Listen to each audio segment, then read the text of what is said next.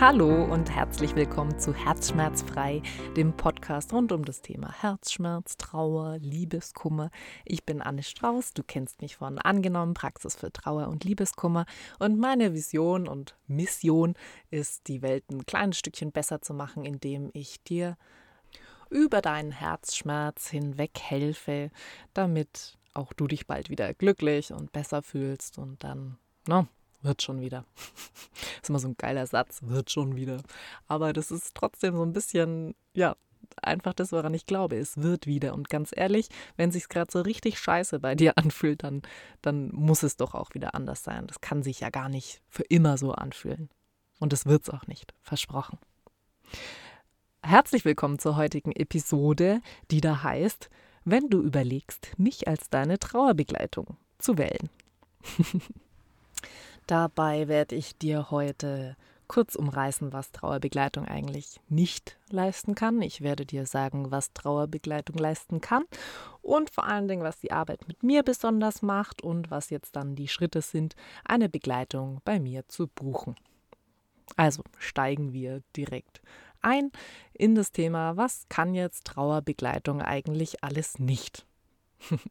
Was es auf jeden Fall nicht kann, ist mit einem Fingerschnipsen dir deine Trauer oder deinen Liebeskummer, deinen Herzschmerz wegzuzaubern. Das funktioniert nicht. so gern ich es manchmal täte, aber ja, de facto, was, was hilft es dir, wenn ich dir einfach deinen Schmerz wegnehme und ja, die Ursache für den Schmerz ja trotzdem noch gegeben ist da. Also das ist philosophisch leicht angehaucht, aber also was, was nützt denn das? Ich nehme dir dein Symptom weg, aber den, den Grund, die Ursache für dein Symptom ist noch da. Gar nichts. Und ganz ehrlich, ich habe auch noch nie einen Menschen in, in Trauer erlebt, der wirklich wollte, dass ich die Trauer komplett wegzaubern könnte, sondern in der Regel geht es immer darum, ähm, dass es sich ein Stückchen leichter anfühlen darf, dass man eine gewisse Linderung verspüren möchte und der Schmerz nicht zu übermächtig erscheint. Ja, weil auch der Schmerz ist im Endeffekt ja ein sichtbares Zeichen von, von Liebe, von Verlust. In dem Moment, wo du einen Menschen, eine Beziehung, deine Gesundheit, dein Haustier, ne, whatever, verlierst, da reagiert dein Organismus, deine Seele einfach drauf. Ne? Und darum äh, ja, macht es keinen Sinn, die komplett wegzuzaubern, die Trauer, den Liebeskummer. Insofern ähm, brauchst du nicht erwarten, dass es innerhalb vom Vorgespräch oder was sich schon alles gelöst hat. Im Idealfall schaffen wir es im Vorgespräch, ähm, ja, so ein paar erste Schritte uns zu überlegen oder du bekommst schon mal einen Impuls oder eine kleine ähm, Besserung mit. Ja, das wäre sehr schön, da freue ich mich auch. Aber es braucht einfach ein bisschen Zeit, weil, ne, verstehst du, wenn man spricht und Trauerbegleitung ist eben eine Gesprächsbegleitung, da braucht man ein bisschen Zeit, ja. Es hat auch mit einer gewissen Vertrauensbasis zu tun, ja. Auch du musst dich erstmal ähm, trauen, dich wirklich dazu öffnen. Und da geht man so ein bisschen von, von oben nach unten und dann geht man immer weiter in die Tiefe im Gespräch und kommt dann vielleicht an den, den eigentlichen wunden Punkt, wo es gerade zwickt und zwackt. Ne? Insofern, was Trauerbegleitung leisten kann. Ja, gehen wir in den Bereich rein. Äh, wie läuft das erstmal ab, Trauerbegleitung? Ja, ich habe gerade gesagt, Trauerbegleitung ist Gesprächsbegleitung. Das heißt, ich coache dich durch deine Krise und wir schauen uns zusammen dein Thema an. Ja, und das kann zum Beispiel telefonisch passieren oder videotelefonisch oder bei einem Spaziergang oder zum Beispiel auch in einem Kaffee in einem geschützten Raum. Hm, und zunächst berichtest du erstmal, worum es eigentlich bei dir geht. Dann schauen wir, dass wir ein gemeinsames Ziel ähm, festlegen für die gesamte Begleitung und auch jeweils ein Ziel für das aktuelle Gespräch. Im Kern dreht sich also alles darum, dass du dich so bald wie es geht wieder besser und stabilisiert fühlst. Und das erreichen wir zum Beispiel mit Übungen, aber auch mit Affirmationen, und ähm, schauen, ob vielleicht ein gewisses Ritual dir gut tut oder was du vielleicht sowieso schon für dich machst, aber noch gar nicht als Ritual erkennst, um dem dann nochmal einen anderen Stellenwert mitzugeben. Oder vielleicht machen wir sogar die ein oder andere Imaginationsübung. Ja, also was genau dich da erwartet, lässt sich jetzt auch nicht so einfach vorhersagen, denn da ist jeder anders. Ja, und ich passe natürlich jede Begleitung individuell auf dich und dein Thema an. Na, Kunde, Kundin Nummer eins ist nicht wie Nummer zwei. Ist eh klar. Auch die, die Situation oder die Umstände, weshalb jemand Herzschmerz hat und dann zu mir kommt, sind ja total unterschiedlich. Also macht es keinen Sinn. Ich mache mit dir, die du gerade eine frische Trennung vielleicht äh, erlebt hast, die gleiche Übung wie mit der Kundin vor dir, ähm, die zum Beispiel ihren Ehepartner durch Tod verloren hat. Da muss man so ein bisschen ne, anpassen. Und du darfst darauf vertrauen, dass dich jede Übung einen Schritt deinem Ziel dann auch näher bringt. Ne? Das Ziel, dass es sich besser, dass es sich leichter anfühlt. Mhm. Jetzt fragst du dich vielleicht, okay, cool, äh, Trauerbegleitung, was ist denn jetzt da aber der Unterschied zwischen dieser Trauerbegleitung und einer Therapie? So eine klassische Frage. Also Trauerbegleitung wird in der Regel bei Verlusten angewandt hatten wir schon.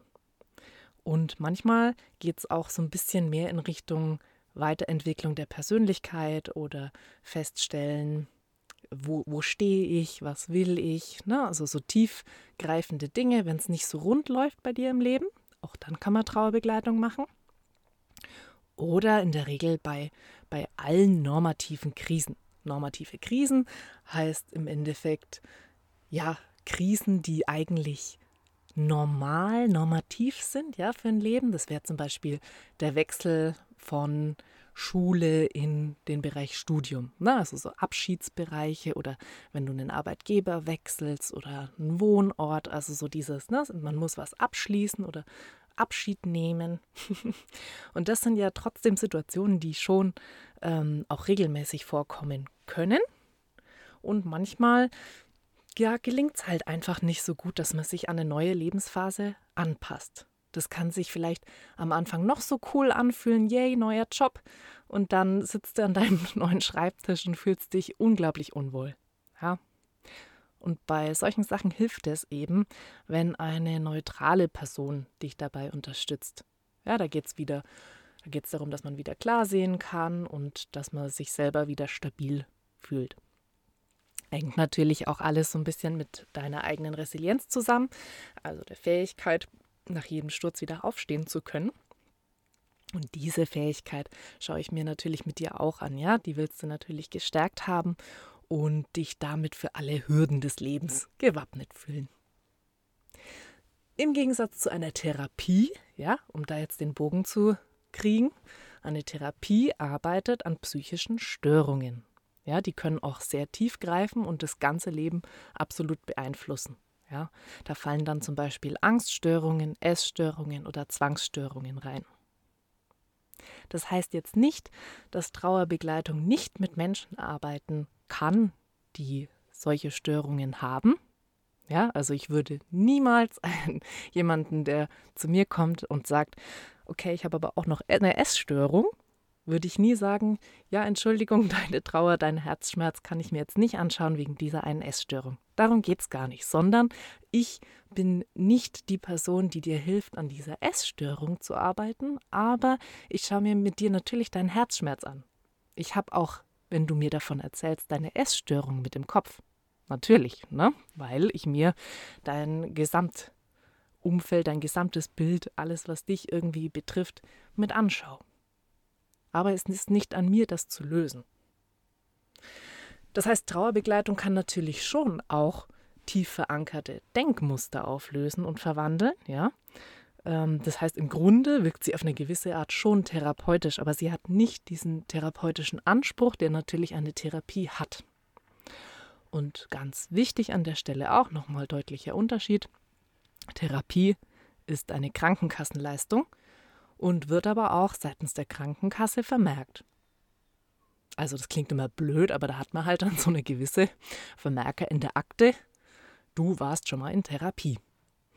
Das heißt, ähm, Trauerbegleitung bei zur Trauerbegleitung gehst du bei einer Form von Verlust und die Krankenkasse vermerkt sich das nicht. Der Krankenkasse ist es leider aktuell relativ egal, ob du Trauer hast oder nicht. Der ist es erst dann wieder wichtig, wenn du eine sogenannte ja, Trauerstörung hast. Aber bis dahin willst du ja gar nicht kommen. Du willst ja überhaupt keine Störung zu dem Thema Trauer aufbauen, sondern du willst ja gleich akut an deinem Herzschmerz arbeiten, damit es erst gar nicht dich krass beeinflusst und dich zu einer Therapie bringt. Ne? Insofern ist Trauerbegleitung da eigentlich super präventiv und wäre eine absolut mega coole Krankenkassenleistung. Ist es aber halt aktuell nicht. Na? Ne? Deswegen hier die schlechte Nachricht: Trauerbegleitung musst du aktuell aus eigener Tasche zahlen. Bei mir auch. ähm, ist immer so ein bisschen blöd, da rumzudiskutieren, weil im Endeffekt das, was ich dir anbiete, meine Trauerbegleitung, meine Gesprächsbegleitung, auch meine Produkte, das ist ja alles eine normale Dienstleistung. Ja, also beim Friseur würdest du auch nicht rumdiskutieren, oh Entschuldigung, meine Krankenkasse zahlt meine neue Frisur nicht. Ähm, nee, also es ist einfach eine Dienstleistung, es ist ein Angebot und ganz ehrlich, dein psychisches Wohlbefinden ist es dir doch wert. Ja, und es ist einfach eine super wichtige Investition in dich, in, in die Lösung deiner Situation und deine Zukunft. Punkt. So, und jetzt, nächster Punkt. Was zeichnet jetzt die Arbeit mit mir im Besonderen aus? Denn natürlich ist es an dir, dich zu entscheiden und zu gucken, okay, wer tut mir gerade gut, mit wem möchte ich über mein Thema sprechen. Ich bin eine ausgezeichnete Zuhörerin. Das sage ich nicht einfach nur so, sondern das kann ich richtig gut. Das habe ich gelernt, das habe ich studiert und das habe ich in meiner Ausbildung zur Trauerbegleitung nochmal verfeinert. Meine volle Aufmerksamkeit ist dein. Ich bin ernst und ich bin aber auch lustig. Das ist schon wichtig, denn bei mir geht es nicht darum, dass wir uns zusammen in dein Leid stürzen. Nein, ich nehme dich natürlich ernst und dein, dein Thema absolut an aber ähm, dir ist nicht geholfen, wenn ich alles Bier ernst nehme. Ob du es glaubst oder nicht, in meinen, in meinen Begleitungen wird häufiger gelacht als geweint. Und ganz ehrlich, das ist auch gut so. Denn ich bin ja auch deine Stütze und eben nicht deine Therapeutin. So wie vorhin schon gesagt. Ich behandle unser Gespräch natürlich vertraulich, ne? also absolut, da brauchst du jetzt dir überhaupt nichts dabei denken. Wenn ich mal eventuell ein Zitat oder so mir wünsche, weiterverwenden zu dürfen, frage ich immer um Erlaubnis. Ansonsten geht es einfach niemandem was an. Mit dir zusammen erarbeite ich deinen Weg. Ist das nicht schön? Ich sage dir nicht, das und das ist dein Weg. Es gibt kein, das macht jeder, der Liebeskummer hat. Das ist jetzt der Weg, den du machst, wenn du einen Trauerfall hast. Nein, wir schauen uns an, wo stehst du, was brauchst du. Von mir gibt es auch keine so pseudotröstenden Worte aller, ja, meine, ist halt gerade so, wird schon wieder. Und es gibt keine Ratschläge. Es gibt zielführenden Input. Ich bin empathisch und pragmatisch. Mein Lieblingssatz. Also ich kann mich da super gut reinversetzen. Ich kann auch mitfühlen. Ich weiß aber natürlich, dein Leid ist nicht mein Leid. Ja? Ich ziehe unsere Arbeit nicht künstlich in die Länge. Ich will ja genau wie du, dass wir dein Thema zeitnah lösen und es dir dann bald auch wieder besser geht. Wenn wir uns in Real Life treffen, dann ist in der Regel auch immer meine Hündin Daisy dabei. Das ist auch was ganz Besonderes bei Trauerbegleitung, einen Hund mit dabei zu haben, denn die Daisy ist einfach eine sanfte und zurückhaltende und es ist immer bereichernd, wenn sie mit dabei ist. Also da kann man sich einfach mal drauf einlassen. So, wenn du jetzt gerne eine Trauerbegleitung bei mir buchen möchtest, dann wäre der erste Schritt immer mal, dass du dich in ein Vorgespräch einbuchst. Ja, kostenlos erstmal, 30 Minuten. Und dann gucken wir mal, ob das zusammenpasst.